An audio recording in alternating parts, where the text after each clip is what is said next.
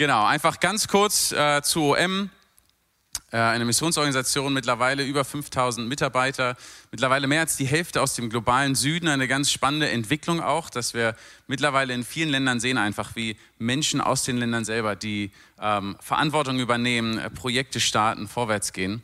Und bei all den verschiedenen Projekten, die wir haben, treibt uns ein, eine Vision an, einen Gedanken. Und das ist dieser Wunsch, dass wir sehen wollen, dass jeder Mensch auf dieser Erde in erreichbarer Nähe und wir nennen es eine dynamische Gemeinschaft von Jesus Nachfolgern hat, eine Gemeinde hat, eine Kleingruppe hat oder eine Gemeinde so wie hier, wo Jesus angebetet wird, wo die Bibel gelesen und studiert wird und das Leben ausgerichtet wird danach, wo Jüngerschaft stattfindet und, ähm, und das auch weitergegeben wird. Und die Realität ist, dass es drei Milliarden Menschen gibt. Das ist eine Zahl, die können wir uns eigentlich, wenn wir ehrlich sind, können wir die gar nicht fassen oder verarbeiten. Aber drei Milliarden Menschen ähm, haben mittlerweile immer noch nicht die Möglichkeit, überhaupt von Jesus zu hören. Also das sind nicht Menschen, die äh, sich entschieden haben, nicht mit Jesus unterwegs zu sein, sondern das sind Menschen, die haben noch nicht mal die Möglichkeit gehabt, überhaupt von Jesus zu hören oder das Evangelium zu hören, weil sie keine Gemeinde in ihrem Umfeld haben, weil sie in ihrem ganzen Leben in der Regel keinen einzigen Menschen persönlich treffen, der Jesus nachfolgt.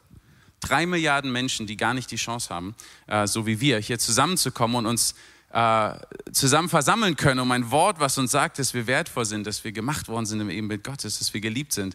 Ähm, und das ist unser Herzschlag, unsere Sehnsucht, dass irgendwann jeder Mensch auf dieser Erde Zugang dazu hat. Und ich möchte ein paar ganz kurze, ähm, ein bisschen sozusagen Werbung machen, kurz bevor wir in die äh, Predigt einsteigen.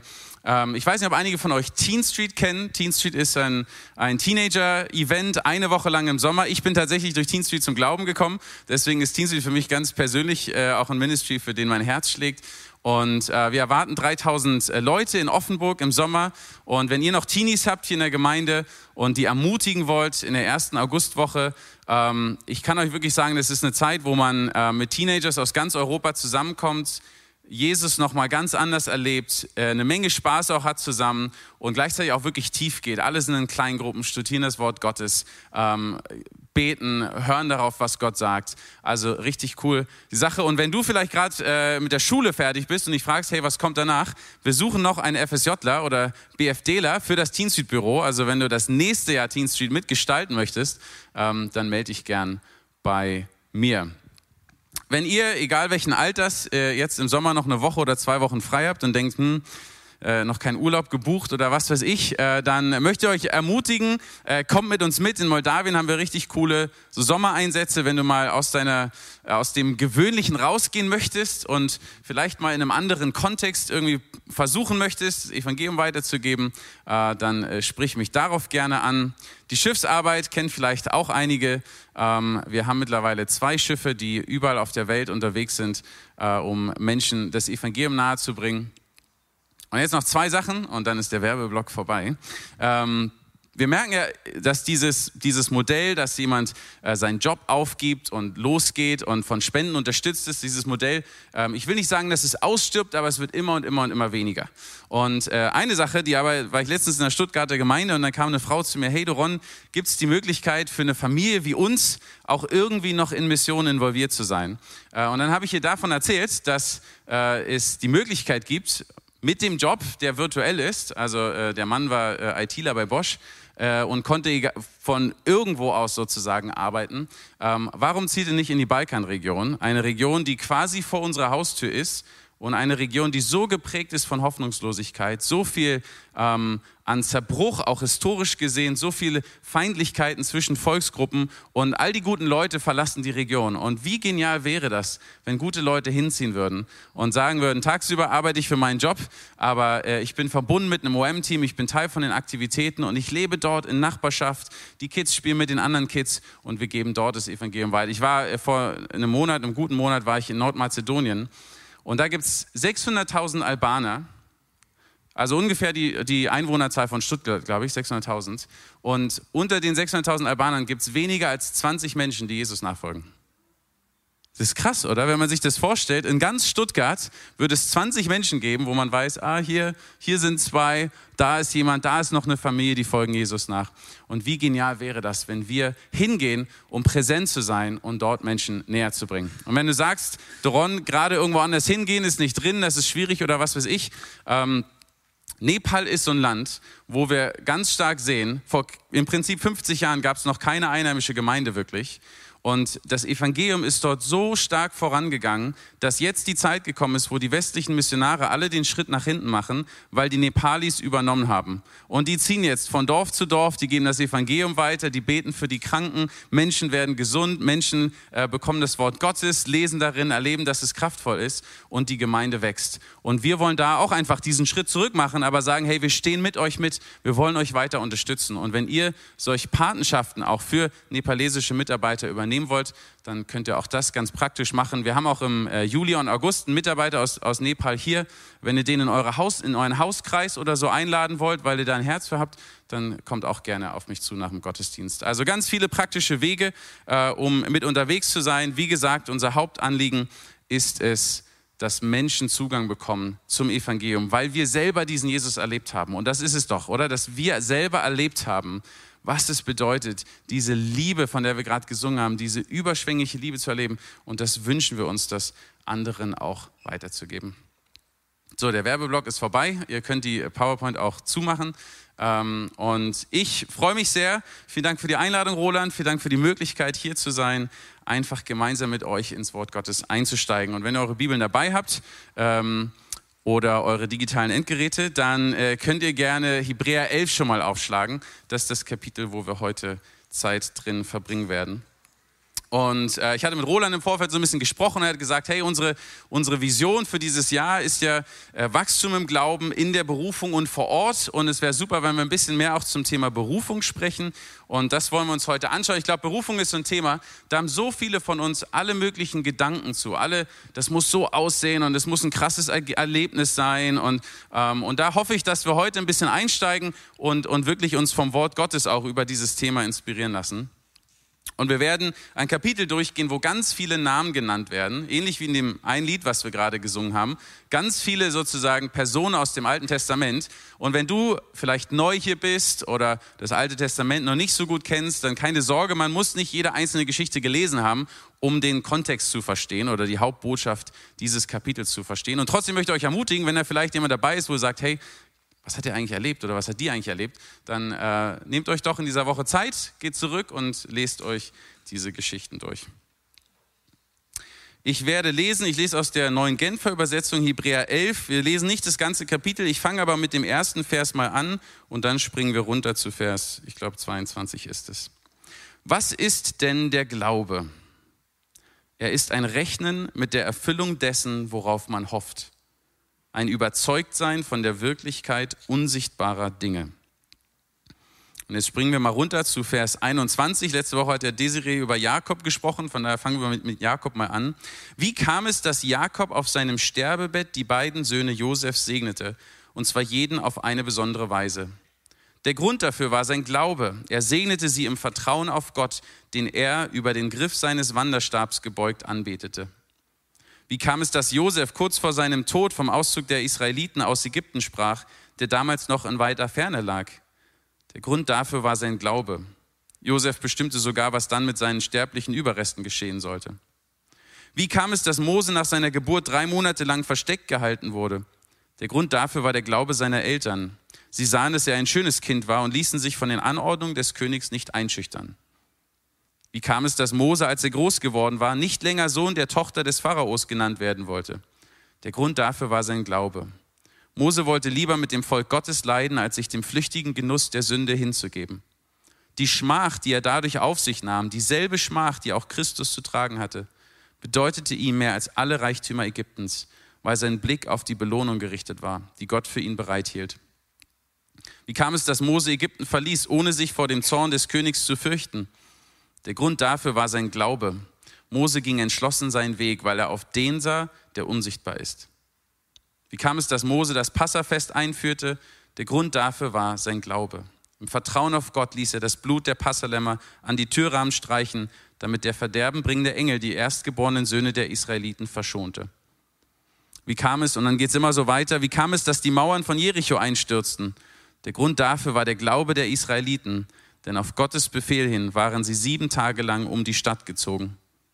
Wie kam es, dass die Prostituierte Rahab vor dem Verderben bewahrt blieb, das über Jericho hereinbrach? Der Grund dafür war ihr Glaube. Die anderen Einwohner hatten sich Gott nicht unterworfen, sie aber hatte die Kundschafter der Israeliten freundlich bei sich aufgenommen. Wie viele andere Beispiele wären noch zu nennen. Die Zeit fehlt mir, um auf Gideon und Barak einzugehen, auf Simson und Jiftach, auf David und Samuel und auf die Propheten. Was haben Menschen wie sie durch ihren Glauben nicht alles zustande gebracht? Sie zwangen Königreiche nieder, sie sorgten für Recht und Gerechtigkeit. Sie erlebten die Erfüllung von Zusagen, die Gott ihnen gemacht hatte. Sie hielten Löwen das Maul zu, sie blieben mitten im Feuer, unberührt von den Flammen. Sie entkamen dem tödlichen Schwert, sie wurden, wo es ihnen an Kraft fehlte, von Gott gestärkt. Sie erwiesen sich als Helden im Kampf. Sie schlugen feindliche Heere in die Flucht. Manche, Vers 36, mussten sich verspotten lassen und auspeitschen lassen. Manche wurden gefesselt und ins Gefängnis geworfen. Sie wurden gesteinigt, sie wurden zersägt, sie wurden mit dem Schwert hingerichtet. Heimatlos zogen sie umher, in Schaf- und Ziegenfälle gehüllt, notleidend, verfolgt und misshandelt. Die Welt war es nicht wert, sie in ihrer Mitte zu haben. Sie mussten in der Wüste und in den Bergen, in Höhlen und in Erdlöchern Zuflucht suchen. Ihnen allen stellte Gott aufgrund ihres Glaubens ein gutes Zeugnis aus. Und doch haben sie die endgültige Erfüllung dessen, was er ihnen zugesagt hatte, nicht erlebt. Gott hat für unsere Zeit etwas vorgesehen, was besser ist als alles Frühere. Und deshalb können sie erst zusammen mit uns die Vollkommenheit erreichen. Jesus, wir beten deinen Namen an. Und wir danken dir für dein Wort. Und es tut so gut, mal so viele Verse am Stück zu lesen und einzutauchen in die Wahrheit und auch in die Geschichte, die damit verbunden ist. Gott, du bist kein Gott, den es erst seit heute gibt. Seit tausenden von Jahren schreibst du mit Menschen deine Geschichte. Und noch bevor es einen Menschen gegeben hat, warst du da. Und ich danke dir so, dass wir dieses Privileg haben, dich zu kennen. Dass wir gerufen sind von dir. Dass du diese Geschichte, die du begonnen hast mit diesen Menschen, dass du die mit uns fortführen möchtest. Und ich bete so, dass du unsere Herzen aufmachst, um deine Stimme zu hören heute. Amen. Dieses Kapitel hier ähm, ist das große Kapitel des Glaubens. Ähm, Im Englischen würde man das die Hall of Fame sozusagen nennen, der Glaubenshelden. Und das ist so das eine Thema, was diesen ganzen, dieses ganze Kapitel verbindet, der Glaube. Und ich liebe das, ähm, den Glauben erstmal zu definieren am Anfang. Und das macht zum Glück der Autor in diesem Text auch, der fragt, was ist denn Glaube überhaupt?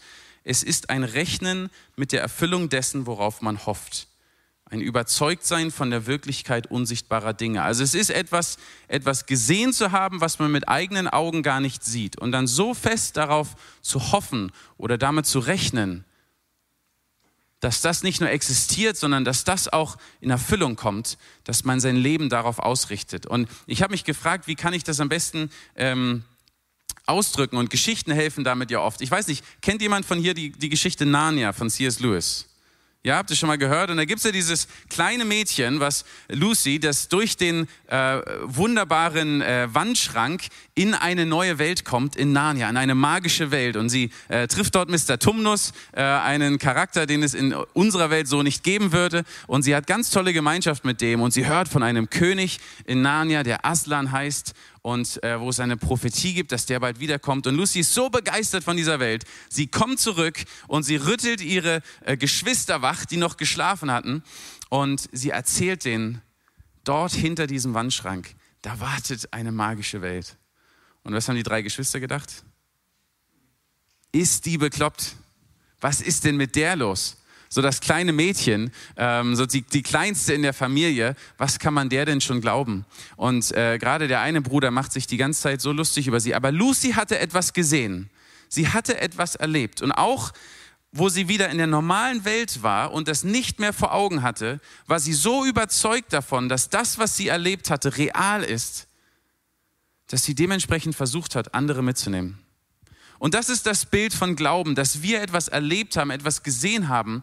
Und auch wenn wir es gerade nicht direkt vor uns sehen, keiner von uns sieht hier gerade direkt vor uns Jesus. Und doch sind wir so überzeugt, dass er hier ist. Und doch setzen wir unser Leben äh, für ihn ein. Und Glauben, und das ist ganz wichtig, Glauben ist nicht einfach was Intellektuelles, ist nicht was, was nur in unseren Köpfen stattfindet, so wie Denken, sondern Glauben ist dieses Hoffen, was uns Dinge tun lässt wo wir nicht sitzen bleiben, sondern was uns hingehen lässt, so wie die Lucy ihre Geschwister mitnehmen wollte. Das heißt, jedes Mal da, wo eine Mutter für ihr krankes Kind betet, weil sie glaubt daran, dass Gott Kranke noch gesund macht, da hat sie Glauben. Und da, wo eine Angestellte ihre Kollegin einlädt, um mit ihr Bibel zu lesen, das ist so wie die Lucy, die ihre Geschwister versucht mitzunehmen, weil sie überzeugt ist von dieser Realität. Glaube ist das, was all das hier zusammen verbindet. Und eine der vielen Geschichten, auf die man eingehen könnte, ist die von Mose.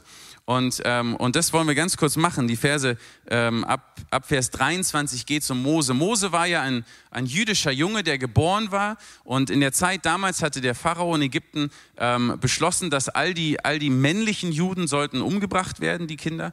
Und äh, die Eltern haben ihn aber quasi erst versteckt gehalten und dann auf einem Fluss ähm, losgelassen. Und, äh, und wie durch ein Wunder kam er an den, an den Palast von der Tochter des Pharaos und wollte dort äh, und wurde dort großgezogen.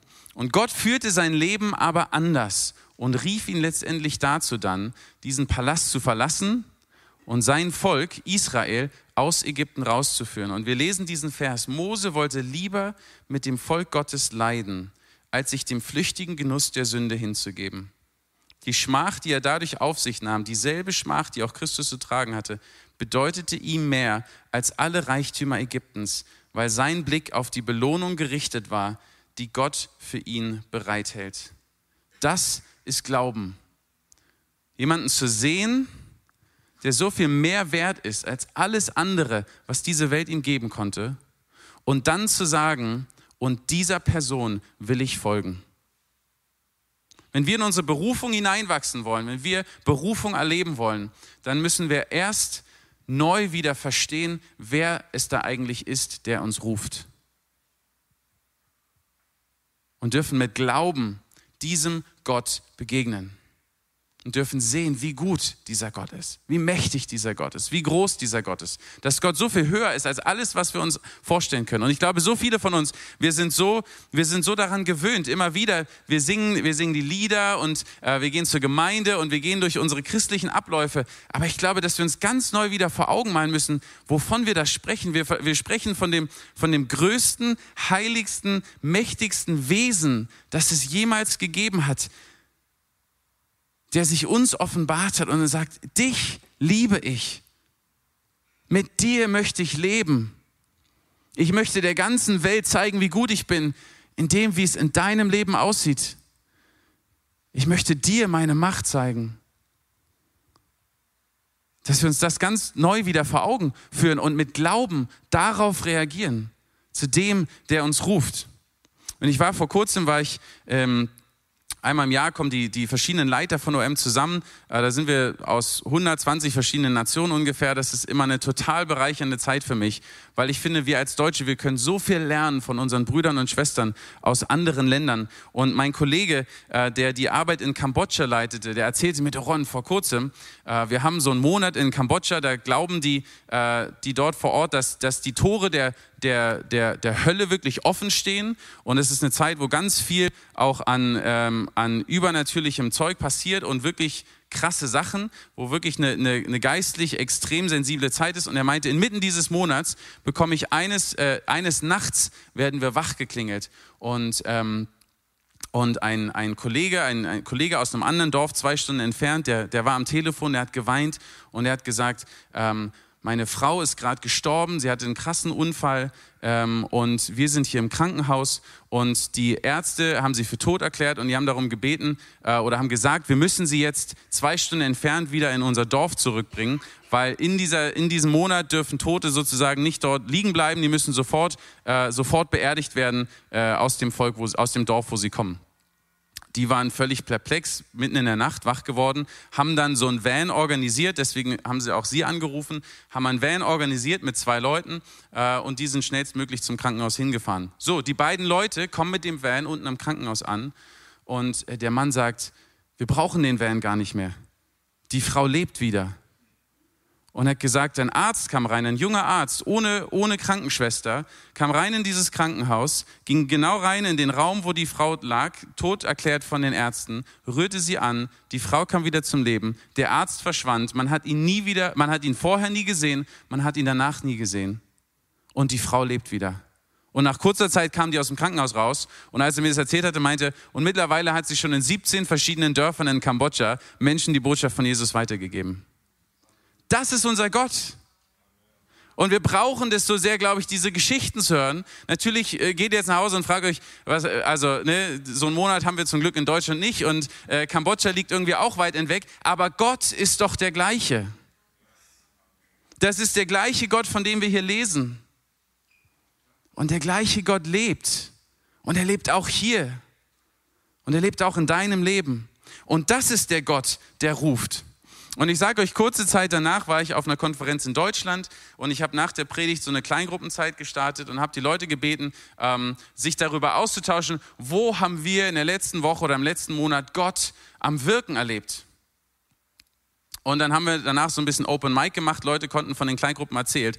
Und im Prinzip so die Hauptzeugnisse, die ich gehört habe, waren, oh, Gott hat mein Gebet erhört und ich bin noch vor dem Stau an der Baustelle vorbeigekommen.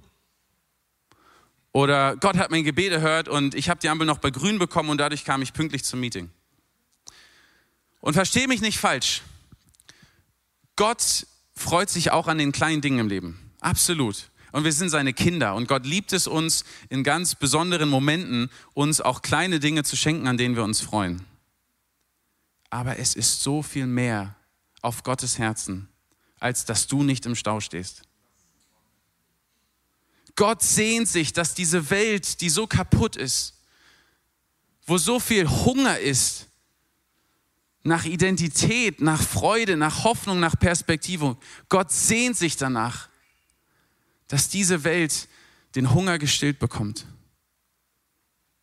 Und er ruft seine Kinder, Zeugen zu sein, das zu demonstrieren, das vorzuleben, so attraktive Leben zu führen, dass Menschen sagen, oh, die haben eine Freude, das wünsche ich mir in meinem Leben. Die haben eine Ehe, so möchte ich auch, dass meine Ehe aussieht. Gott möchte auch hier, auch in Stuttgart, Menschen freimachen von Süchten. Menschen freimachen von einer Maschinerie, wo sie, wo sie, ähm, wo sie funktionieren müssen, um jemand zu sein. Gott möchte Menschen freimachen und ihnen Bedeutung schenken und Identität schenken. Aber wollen wir das überhaupt? Haben wir diesen Glauben an den, der uns da ruft? Haben wir diese Sehnsucht nach mehr? Wie lesen wir die Bibel eigentlich? Wisst ihr, warum in Nepal so viele Menschen zum Glauben kommen? Weil Gott die Gebete der Christen beantwortet. Die sind schon zu allen möglichen Ärzten gegangen, die sind schon zu allen möglichen äh, äh, Hexern und was weiß ich gegangen aber die Christen kommen, die erzählen von Jesus, die beten für die Kranken und was passiert? Die Kranken werden gesund. Und die fangen an in der Bibel zu lesen und die fangen an so zu leben, wie es da steht und die erleben, das hat die Kraft, alles zu verändern. Wie lesen wir die Bibel? Wie liest du die Apostelgeschichte? Wie liest du das Neue Testament? Liest du das als etwas, was, was nett ist, um sich dabei bei einer Tasse Tee auszutauschen und dann zurück zum normalen Leben zu gehen? Oder liest du das und es weckt einen Hunger in dir, eine Sehnsucht danach, mit diesem gleichen Gott in deinem Alltag zu leben. Weil dieser Gott klopft an deine Tür, der klopft an dein Leben und er sagt, ich habe mehr für dich. Ich wünsche mir, dass die Menschen um dich herum mich erleben durch dich. Und viele von uns denken, wir lesen so eine Geschichte, wir lesen so ein Kapitel, wir lesen von Mose, von David und wer nicht alles hier drin steht. Und dann denken wir, ja, also solche Berufungen, das ist was für, für außergewöhnliche Menschen. So dieses außergewöhnliche Wirken Gottes, dafür braucht es auch außergewöhnliche Menschen. Ich weiß nicht, ob du diesen Gedanken kennst. Und wir idealisieren ja die Helden so sehr. Also in meiner Elberfelder Bibel, äh, da steht dieses Kapitel auch über, oder dieser Abschnitt ab Vers 30 oder so, steht überschrieben mit viele Helden des Glaubens. Und ich weiß nicht, woran du denkst, wenn du das Wort Held denkst. Woran denkst du? Kann mir jemand irgendwas reinrufen?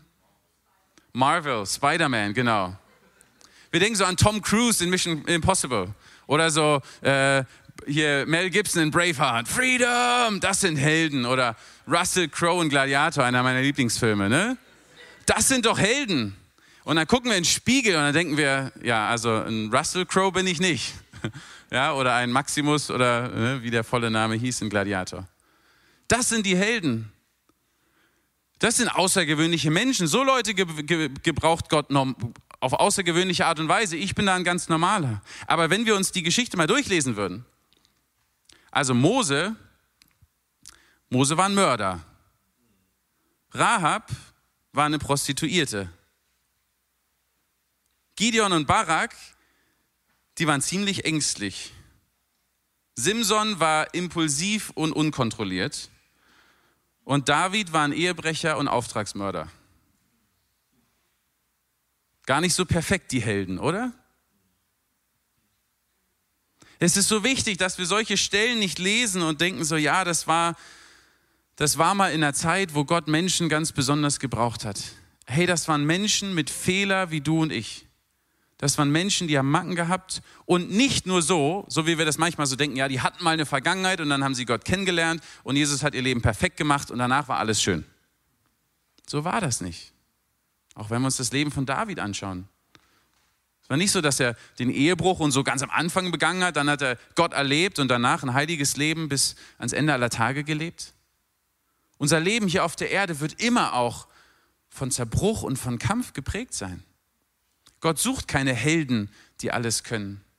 Aber das waren Menschen, die haben Gott erlebt und die haben gesehen, dass er so viel wertvoller ist als alles andere, was diese Welt ihnen zu geben hatte dass sie gesagt haben, diesem Gott, dem möchte ich folgen und für den möchte ich mein Leben einsetzen. Und dann denken wir, nicht nur braucht es außergewöhnliche Leute, sondern es braucht auch außergewöhnliche Berufungserlebnisse. Ähm, viele, gerade jetzt äh, auch im Missionskontext bei uns, ähm, sind so zögerlich, wenn sie nicht die klare Stimme Gottes in ihrem Leben gehört haben, gehe in dieses Land oder gehe in jenes Land, weil wir dieses Bild im Kopf haben, dass für Berufung es ein ganz konkretes, außergewöhnliches Erlebnis braucht. Und dann lesen wir natürlich von Geschichten wie Mose und dem brennenden Busch. Ähm, oder Samuel hört die, die, die hörbare Stimme Gottes in der Nacht und dann denken wir uns, hm, wann habe ich eigentlich das letzte Mal die hörbare Stimme Gottes in meinem Leben gehört? Ähm, noch nie, ich persönlich. Ja, Wenn du das äh, schon gehört hast, dann äh, freue ich mich für dich. Ähm, aber das ist nicht die Normalität und auch die Berufungen, die diese Menschen erlebt haben, sind nicht unbedingt der Maßstab oder die eine Art und Weise, wie Gott Menschen beruft. Und durch die ganze Bibel durchlesen wir von ganz normalen Menschen, die Gott gebraucht hat. Und in der Missionsgeschichte, wisst ihr, da ist das meiste des Wachstums der Gemeinde weltweit nicht durch die Missionare gekommen. Die waren oftmals die Vorhut vielleicht. Aber wisst ihr, wodurch die Gemeinde Gottes über die letzten 2000 Jahre am meisten gewachsen ist? Ganz normale Menschen, die dort, wo sie waren, dort, wo das Leben sie hingeführt hat, Jesus bezeugt haben, ihn ausgelebt haben, ihn vorgelebt haben. Ich finde das so genial. Es gibt einen, einen römischen Kaiser, ähm, der wollte das, äh, das römische äh, Königreich, äh, das, das römische Reich zurück zum Heidentum bringen. Und wisst ihr, warum er das nicht geschafft hat? Weil die Christen ein so attraktives Leben geführt haben, dass keiner sich zum Heidentum zurückbekehren wollte. Und er hat in einem Brief an den Freund wirklich so äh, voller Leid geschrieben, so, ey, das ist so beschämend, die Christen kümmern sich um all die Kranken, nicht nur um ihre eigenen, die kümmern sich sogar um unsere noch.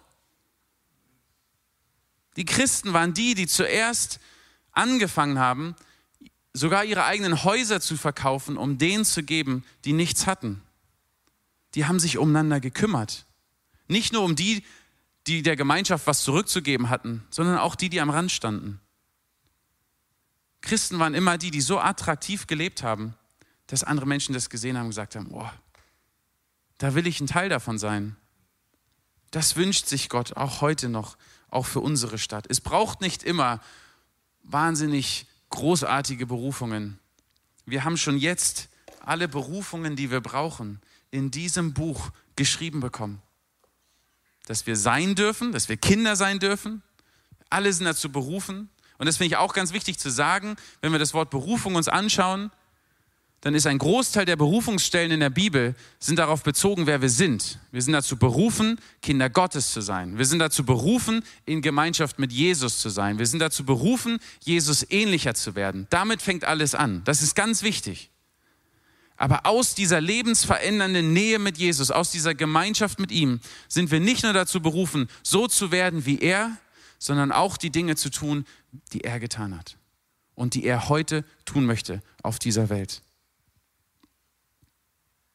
Und ich weiß nicht, wie es dir ging, als wir dieses Kapitel so durchgelesen haben. Ich weiß, es war auch ein langes Kapitel ähm, und vielleicht haben manche Schwierigkeiten gehabt, mitzufolgen. Aber es gab so eine Stelle, finde ich, in diesem Kapitel, wenn man das liest, da denkt man dann wieder an Gladiator und an was weiß ich und denkt so, yeah. Man liest, was haben Menschen wie sie durch ihren Glauben nicht alles zustande gebracht? Sie zwangen Königreiche nieder, sie sorgten für Recht und Gerechtigkeit. Sie erlebten die Erfüllung von Zusagen, die Gott ihnen gemacht hatten. Sie hielten Löwen das Maul zu. Sie blieben mitten im Feuer unberührt von den Flammen. Sie entkamen dem tödlichen Schwert. Sie wurden, wo es ihnen an Kraft fehlte, von Gott gestärkt. Sie erwiesen sich als Helden im Kampf. Sie schlugen feindliche Heere in die Flucht. Und wenn wir so Verse lesen, ich weiß nicht, wie es euch da geht, denken wir so, oh, ja, sowas möchte ich auch. Solche Siege feiern, solch Wunder erleben, Gott in solch einer Macht und Kraft erleben. Und dann kommen wir ein paar Verse weiter. Sie waren bereit, ihr irdisches Leben zu verlieren, um durch die Auferstehung ein besseres Leben zu erhalten. Manche mussten sich verspotten und auspeitschen lassen. Manche wurden gefesselt und ins Gefängnis geworfen. Sie wurden gesteinigt. Sie wurden zersägt. Allein das Kopfkino da. Sie wurden mit dem Schwert hingerichtet. Heimatlos zogen sie umher, in Schaf- und Ziegenfällen gehüllt, notleidend, verfolgt und misshandelt. Und wir lesen das und langsam duckt sich der Kopf und wir denken so, nee, da habe ich eigentlich keinen Bock drauf. Und wie geht es weiter? Die Welt war es nicht wert, solche Menschen in ihrer Mitte zu haben. Keiner dieser Menschen wollte leiden. Keiner dieser Menschen wollte Schmerz haben oder dafür sterben. Aber sie alle hatten etwas gesehen, was so viel wertvoller ist, dass sie bereit waren, das momentane Leid auf sich zu nehmen. Und wie viele von uns, wir wollen das hier oben, aber ohne das da unten. Wir wollen die Privilegien, aber ohne die Kosten zu überschlagen. Aber es gibt keine Berufung ohne Schmerz. Wenn du denkst, dass du in deiner Berufung leben kannst, ohne dass es dich etwas kostet, dann muss ich dir leider sagen, dass du an eine Illusion glaubst. Berufung wird uns immer etwas kosten.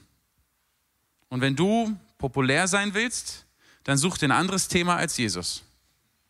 Da gibt es viele Themen gerade, die wir nehmen könnten. Ich nenne jetzt keins. Es wird irgendwas auf mich geschmissen. Wenn du von allen gemocht werden möchtest, dann lass es mit Jesus bleiben. Und wenn du in deinem sicheren, bequemen Leben bleiben möchtest, wo du alles in der Hand hast und wo du heute ausrechnen kannst, wo du in 15 Jahren sein wirst, dann ist Jesus der falsche Meister und das falsche Vorbild. Berufung wird uns immer etwas kosten, aber eben im Kontext von einer Belohnung, die so viel größer, die so viel wunderbarer und schöner ist. Und als ich das so gelesen habe, musste ich an meinen Sohn Nathan denken, der war ja vorhin auch hier ähm, als der, ich glaube, vier oder fünf war, hat er bei Lidl mal so ein riesen Müllauto gesehen. So ein Plastik-Müllauto, riesengroß, der hätte sich draufsetzen können. Das hat 20 Euro gekostet und er hat zu Lillian, zu meiner Frau gesagt, Papa, äh, Lillian, Mama, das möchte ich gern haben. Und weil Weihnachten und Geburtstag noch eine Weile hin war, ähm, hat sie gesagt, okay, ähm, du kannst also er hatte schon ein paar kleine Aufgaben im Haushalt so, aber du kannst noch ein bisschen extra für mich machen und dann kannst du dir ein bisschen was dazu verdienen. Und dann hat er in den Wochen danach, hat er den Müll rausgebracht, hat mitgeholfen, die Wäsche zu waschen, hat den Boden gefegt und alles Mögliche gemacht. Und der war so, der wollte all diese Sachen machen und hat immer gefragt, kann ich noch was machen und kann ich noch irgendwas tun? Weil er über Wochen auf dieses Müllauto hingespart hat. Und als er 10 Euro erreicht hat, haben wir gesagt, okay, wir geben die andere Hälfte dazu. Und, äh, und er hat dieses Müllauto bekommen und hat so lange damit gespielt, das war ihm so kostbar, weil er auch wusste, ne, was das für, für einen Einsatz auch gebraucht hat von ihm. Und das ist das Bild hier, dass man momentan sogar bereitwillig und gerne Dinge auf sich nimmt, weil man weiß, am Ende, da wartet etwas. Das ist es alles wert. Und ich glaube, wir denken viel zu wenig auch an die Ewigkeit und daran, was es bedeutet, endlich vor diesem Thron zu stehen und Gott von Angesicht zu Angesicht zu sehen. In all seiner Herrlichkeit und Schönheit und ihn reden zu hören und sagen, mein geliebtes Kind, komm, setz dich zu mir. Gut gemacht, du guter und treuer Diener. Genial, wie du dein Leben eingesetzt hast. Wo du mich nur in Teilen erkannt hattest. Wo du noch nicht dich, mich mit eigenen Augen gesehen hast, wo du trotzdem bereit warst, meiner Stimme zu folgen. Das ist das Bild, was hier gemalt wird. Jim Elliot, äh, vielleicht kennen einige den Namen noch, war ein Missionar, der in Ecuador von äh, einem Indianerstamm umgebracht wurde. Und der hat diesen Satz gesagt, der ist kein Narr, der hingibt, was er nicht behalten kann, um zu gewinnen, was er nicht verlieren kann. Ich lese das nochmal. Der ist kein Narr, kein Idiot, würde man vielleicht in heutiger Sprache sagen, der hingibt, was er nicht behalten kann, um zu gewinnen, was er nicht verlieren kann. Das ist das Bild von diesem Kapitel. Männer und Frauen mit Fehlern, mit Imperfektionen, mit Schwächen, aber die bereit waren, das zu geben, wo sie eh nicht dran festhalten konnten, um das zu gewinnen, das zu bekommen, was niemand ihnen hätte wieder wegnehmen können. Sind wir bereit, diesen Schmerz auf uns zu nehmen? Sind wir bereit, Gott nachzufolgen, auch wenn es uns etwas kostet? Was wir bereit sind zu geben, zeigt immer, wie wertvoll etwas ist in unseren Augen. Wenn du nie in deine Ehe investierst, dann hat die Ehe einen niedrigen Stellenwert in deinem Leben. Wenn du dir keine Zeit für deine Kinder nimmst am Samstag, weil du das Auto putzen musst oder dich noch für die Arbeit vorbereiten musst oder was weiß ich, dann haben die anderen Dinge da einen höheren Wert in dem Moment als deine Kinder. Das ist ein Prinzip, was wir eigentlich überall in unserem Leben sehen. Und ich glaube, wir dürfen ganz neu auch wieder lernen, was es bedeutet, Gott Dinge zu geben, die uns wirklich etwas kosten. Und ich kann mich so erinnern, als ich in London war, ähm, meiner Frau, wir haben in Unterne Unternehmensberatung, habe ich gearbeitet, einen tollen Job gehabt, ich äh, super Karrierechancen gehabt. Das Gehalt ist alle sechs Monate um 12 Prozent gestiegen. Ähm, ist bei OM leider nicht so. Ähm, und waren wirklich in unserer Nachbarschaft äh, engagiert, hatten Ministries in unserer lokalen Gemeinde gedient und waren wirklich so, haben uns richtig wohlgefühlt. Es waren vier Jahre, die ersten Jahre waren echt hart, aber wir hatten so den Eindruck, jetzt sind wir, jetzt sind wir da und jetzt geht es uns gut hier, jetzt können wir die nächsten Jahre hier bleiben. Wenn ich weiter arbeite, kann ich den Studienkredit, den ich aufgenommen hatte, zurückzahlen. Vielleicht können wir irgendwann sogar uns ein kleines Haus in Chile kaufen. Und dann kam die Anfrage von OM, ob wir uns vorstellen können, nach Moosbach zu ziehen. Als Berliner, der in London lebt, muss ich schon sagen, ist Moosbach ähm, nicht die natürliche nächste Station, die äh, in der Planung stand. Und ich muss sagen, diesem Ruf zu folgen, das hat mich echt was gekostet. Ich bin davor, wir sind aufs Schiff gegangen äh, für drei Jahre, aber ganz ehrlich, als 19-Jähriger aufs Schiff zu gehen, durch die Welt zu äh, fahren und Menschen von Jesus erzählen, also es gibt schlimmere Sachen. Ja? Ähm, aber all das in London aufzugeben, meine Pläne, die Gedanken, wie es weitergehen wird, finanzielle Sicherheit, das aufzugeben, das hat uns wirklich was gekostet. Aber ich bin so dankbar, dass wir unser Leben nicht nach unserer eigenen Karriereplanung oder unserer eigenen finanziellen Sicherheit gestalten, sondern danach, wo die Stimme Gottes uns hinführt. Und wir haben es nie bereut. Und es gab in den letzten vier Jahren auch Momente, wo wir uns gefragt haben, was machen wir hier eigentlich? Aber wenn Gott uns dahin ruft, dann ist es gut. Gleichzeitig merke ich das ja auch. Jetzt haben wir ein schönes Mietshaus. In London hatten wir eine kleine Wohnung mit ähm, Schimmel und äh, anderen Sachen.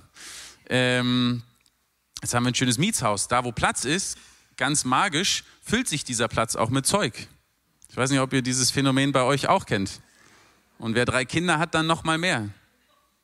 Und wir genießen das und wir haben tolle Rhythmen im Alltag. Die Kinder gehen zur Schule und wir haben ein angenehmes Leben dort vor Ort. Und immer wieder frage ich mich und prüfe ich auch mein Herz, wenn Gott uns morgen nach Saudi-Arabien rufen würde, würden wir gehen? Saudi-Arabien ist jetzt noch, der Lebensstandard dort ist recht hoch. Wenn Gott uns rufen würde in die Slums von Indien, würden wir gehen.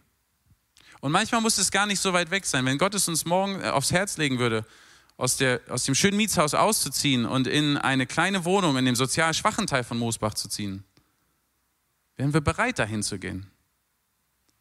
Komfort in unserem Leben darf Segen Gottes sein und wir dürfen ihn preisen dafür. Aber wir müssen unser Herz prüfen. Weil ehe wir uns versehen, fängt unser Herz an, da Wurzeln zu schlagen. Und ich habe vor einem Jahr auf Teen Street habe ich einen jungen Mann gehabt, der zu mir gesagt, oder so jung war, also 30 oder 35, gesagt, Ron, ich habe immer gesagt, wenn Gott mich ruft, dann gehe ich. Aber ich war gar nicht offen dafür, dass Gott mich ruft. Wie viele von uns leben so? Wir singen diese Lieder, wir sprechen diese Gebete, aber unsere Herzen hängen an Dingen und sind gar nicht offen dafür, dass Gott uns ruft, die aufzugeben. Und ich war so berührt, als ganz viele Deutsche angefangen haben, ukrainische Flüchtlingsfamilien bei sich zu Hause unterzubringen, weil ich wusste, ab Tag zwei wird das ziemlich schwer werden. Und das war dann das Erlebnis von ganz vielen.